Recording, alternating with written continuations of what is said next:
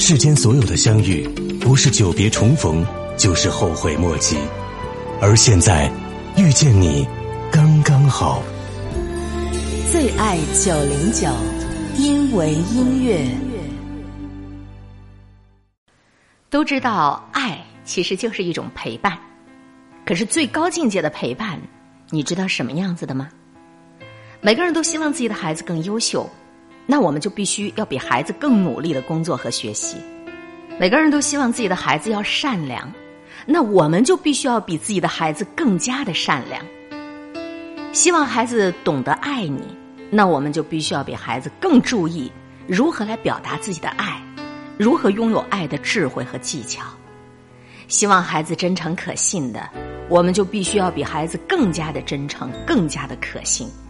关键是你得要让你的孩子看到了你的努力，看到了你的自律，并非说父母亲必须要在各个方面都比自己的孩子优秀。我们只想得到一个这样的结果：青出于蓝而胜于蓝。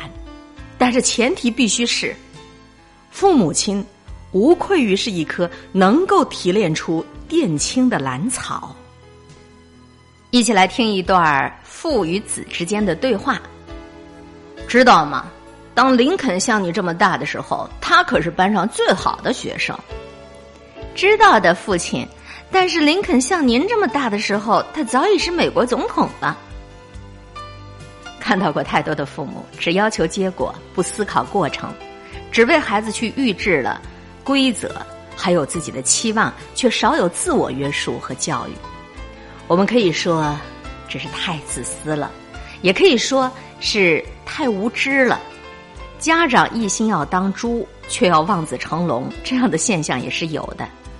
你可曾一边玩着游戏、看着电视，一边在训斥旁边做作业的孩子：“你做作业要专心哦。”你可曾整天流连在桥牌室打麻将，却把孩子往一个又一个的培训班里去送，希望他多才多艺？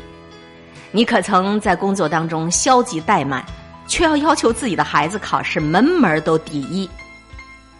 对于孩子的成长，父母的任务就是陪伴，而最高境界的陪伴，就是活出孩子钦佩的样子，在灵魂和精神上都足以担当孩子的领路人。托尔斯泰说过：“说爱孩子那是老母鸡都会做的事儿，关键是你怎么样去教育他。”教育是深入灵魂的事儿，是精神上的扎根和熏染。父母亲所扮演的角色不应当是审判者，而应该是引领者。希望孩子走多远，你就应该要求自己走得更远；希望孩子攀登多高，你就应该要求自己攀登得更高。有朋友问：怎么样才能让孩子喜欢上看书呢？那我就得问你了。你喜欢看书吗？你在家最主要的休闲是阅读吗？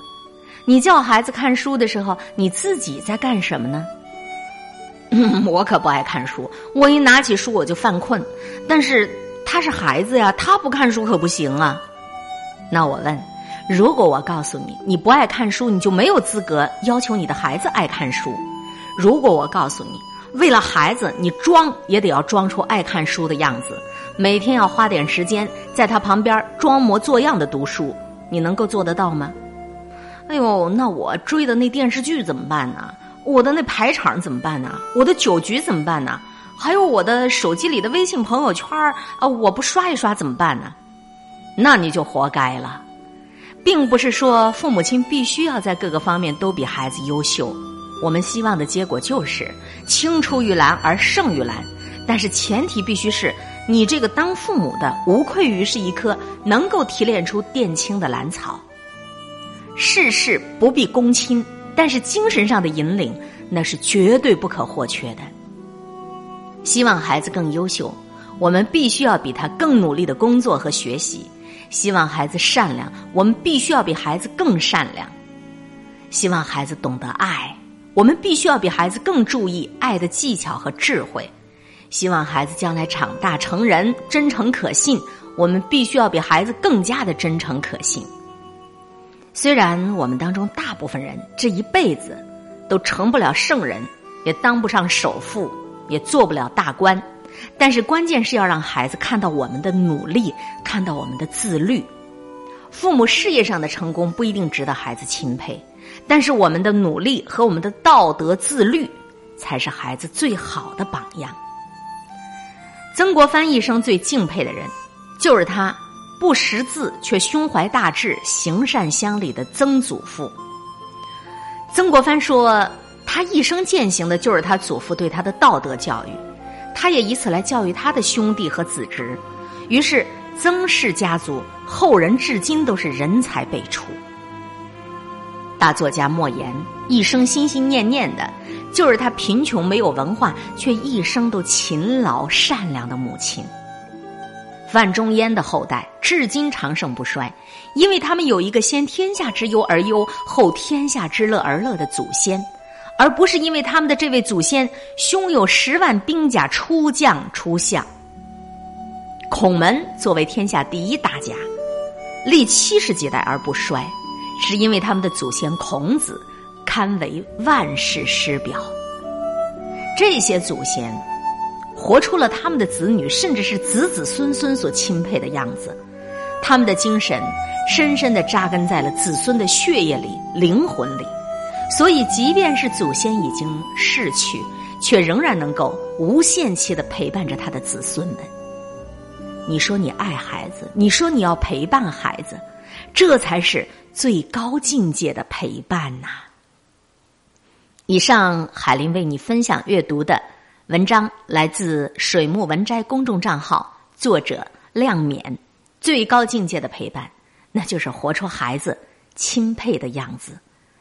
我们每个人都望子成龙，望女成凤，一位好母亲，三代好儿孙。每一个孩子都是父母种下的因，结出的果。要知道，你生而为人有没有福报，看看你的孩子，你心里就清楚了。